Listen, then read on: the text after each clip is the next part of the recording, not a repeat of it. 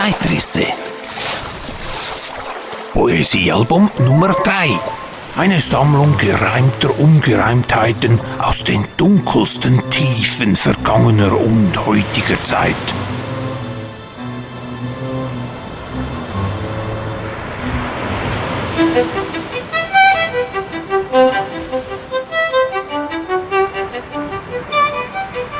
Mächtig wogten durch den Saal die Töne, die des Meisters Violine sang.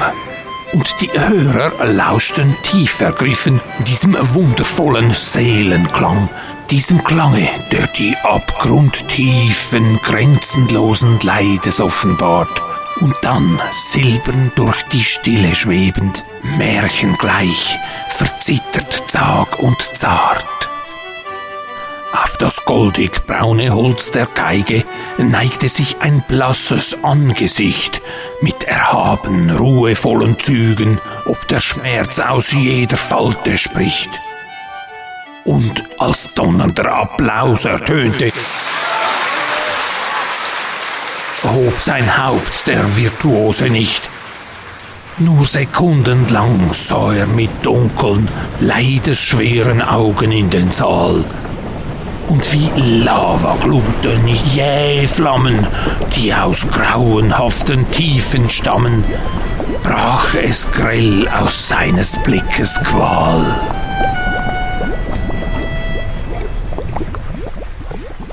Der Virtuose von Anna Stauffacher aus Helvetia, 32. Jahrgang 1909.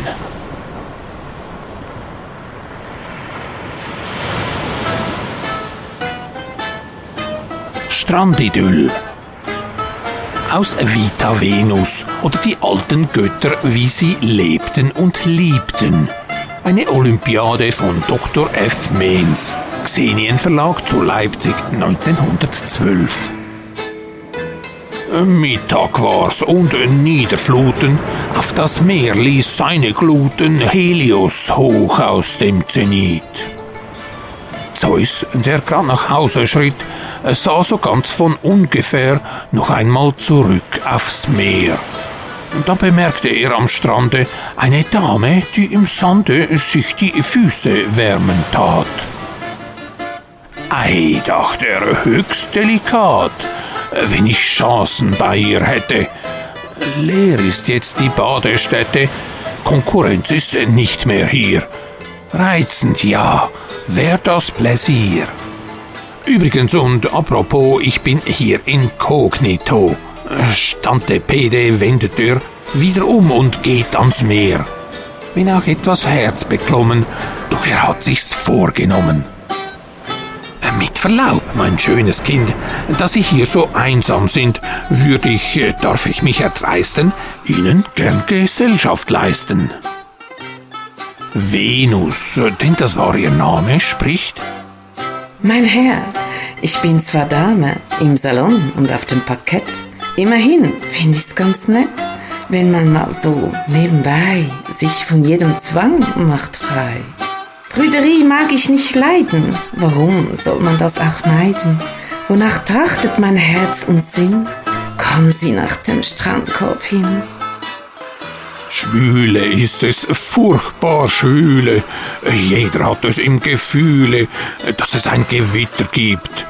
Nur nicht Zeus, taub und verliebt, der sein jegliches Empfinden ungefähr nach Art der Blinden ganz auf Venus konzentriert und auf nichts mehr reagiert. Arm umschlungen, kleiderlos, sitzt ihm Venus auf dem Schoß Plötzlich fällt ein Donnerschlag und ein ungeheurer Krach folgt demselben hinterher. Der schlug sicher in das Meer. Zeus erfasst sowas wie Ahnen. Will mich meine Alte mahnen? Hat vielleicht sie gar gesehen, was am Strande hier geschehen? Und ihn packt ein grausig Beben. Na, das kann ja schön was geben, denkt er, ohne dass er spricht. Äh, denn die Venus weiß ja nicht, wer er ist und äh, dass derweile Hera wirft die Donnerkeile. Denn solange er auf der Reise herrscht die Gattin klug und weise, zwar nicht immer überall, wie sich zeigt in diesem Fall. Wie es brandet, wogt und zischt und der Wellen weißer Gischt dampfend in die Höhe geht und wie leicht der Rauch verweht. Durch den Strandkorb dringt der Regen, und es war mehr seinetwegen, dass derselbe unbequem. Venus war's ganz angenehm, denn sie hatte ja nichts an. Zwar war er ein kluger Mann, da er selten oder nie ließ zu Haus sein Parapluie.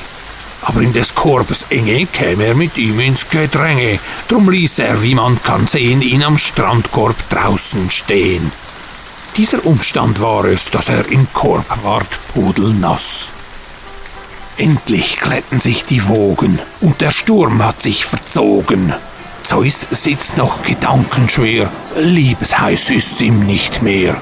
Und er spricht zu seiner Schönen, meiner Liebe heißes Sehnen ist für diesmal nicht gestillt. Wird mein Hoffen je erfüllt? Deshalb frage ich höflich an, wann ich sie besuchen kann. Venus, deren Ideale schon von jeher auf reale Fundamente sich gestellt, trachtete nach seinem Geld. Anderes konnte er ihr nicht bieten, da bei ihm bereits verblühten alle Knospen an dem Schaft edler, schöner Manneskraft. Drum sprach sie, Es soll mich freuen, und Sie werden's nicht bereuen, wenn wir Sonntag in Athen uns im Prater wiedersehen.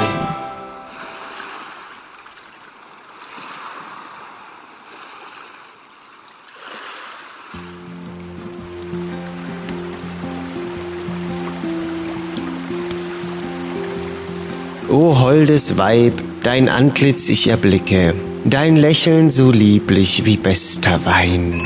Dein schwarzes Haar weht leicht im Wind, so sprichst du zu mir, die Stimme so rein.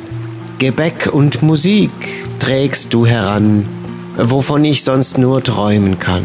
Du sprichst von der weiten Welt, doch bist hier, ich lausche dir gerne, so glaube mir.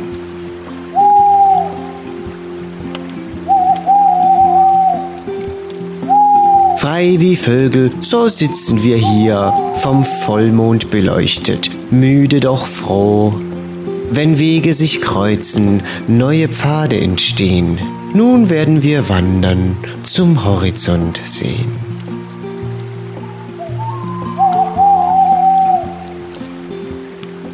Grusersche Lagerfeuer war Poesie.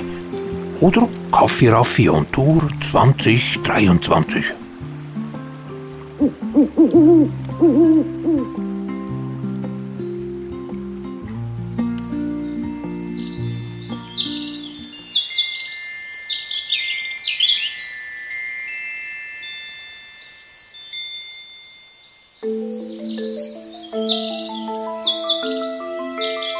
der Elf Blumibald ein Abenteuer mit einem erschrecklichen Tier bestanden. Aus das Buch für alle. Heft 24, 1882. Nach einer Skizze von Wilhelm Busch.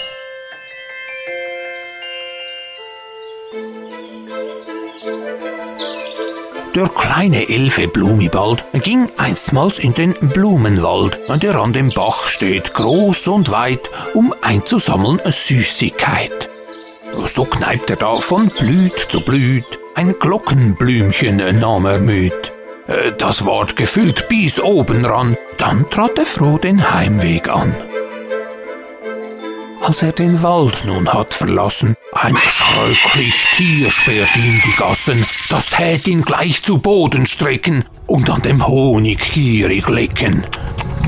Das Tier war greulich anzuschauen, mit zween Flügeln und sechs Klauen, wie zwei Laternen glühen die Augen und einen Rüssel hat's zum Saugen. Und seine Farb am Leibe gar ganz schwarz, wie bei dem Teufel war. Doch Blumibald tät nicht erschrecken, er ließ das Untier ruhig schlecken. Es lag da in des Bodens Ritz, ne Tannennadel lang und spitz. Die hat er stracks mit starker Hand dem Untier durch den Leib gerannt. Jetzo erhebt ein großes Brummen, mit Bein und Flügeln tät es summen, doch Blumibald macht es sogleich mit einem Brombeerdorn so leicht und trug das Glockenblümelein nach Hause mit dem Honigseim. Und die Moral von der Geschichte? Erschrick vor keinem Bösewicht, du brauchst noch keine Furcht zu haben, sollte er auch auf sechs Beinen traben.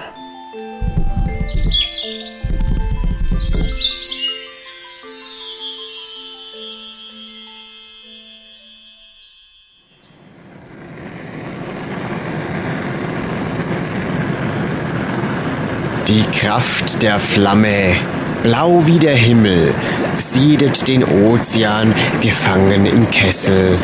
Es herrscht nun bald ein reges Getümmel, die Kräfte erwachen, wollen hinaus.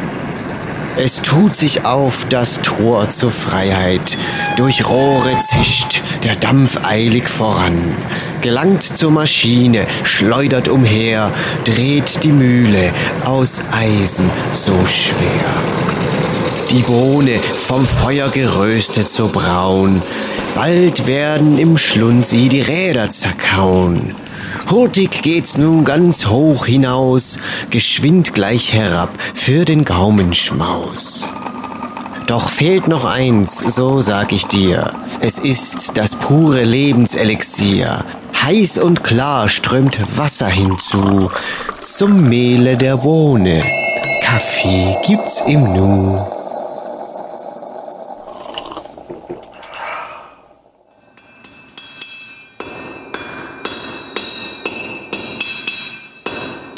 Zuletzt noch ein paar Reime aus Don Quelles Silbenschmiede.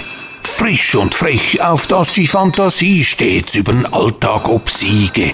Gebrauchspoesie, wie hier zu eines Luftschiffers Geburtstag, verschönern manch Feste mit Worten von Wohlklang.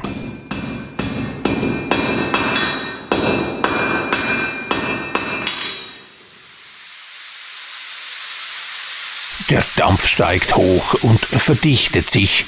Ist es Nebel? Nichts ist sicher, nichts gewiss. Plötzlich die Zeit wird geteilt durch nen Riss. Und nichts ist mehr so, wie's zu erwarten ist. Am Himmel schreiben's die Wölkchen nun hin, in festlichen Lettern eine Botschaft mit Sinn. Ein jeder kann's lesen, so weiter nicht blind noch immer gesucht, ne nette Luftschifferin.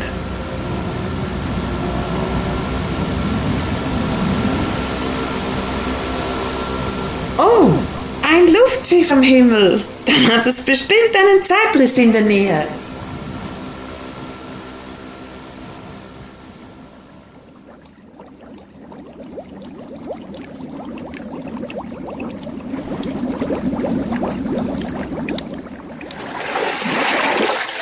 Zeitrisse. Poesiealbum Nummer 3. Eine Sammlung gereimter Ungereimtheiten aus den dunkelsten Tiefen vergangener und heutiger Zeit.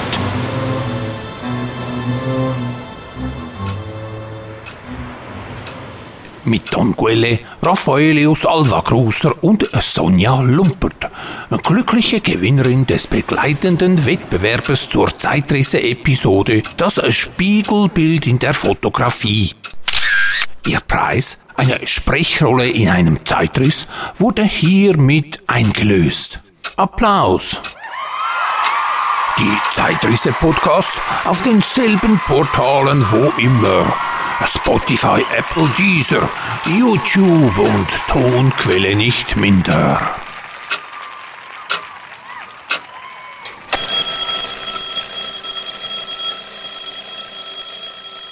Am Rad der Zeit gedreht.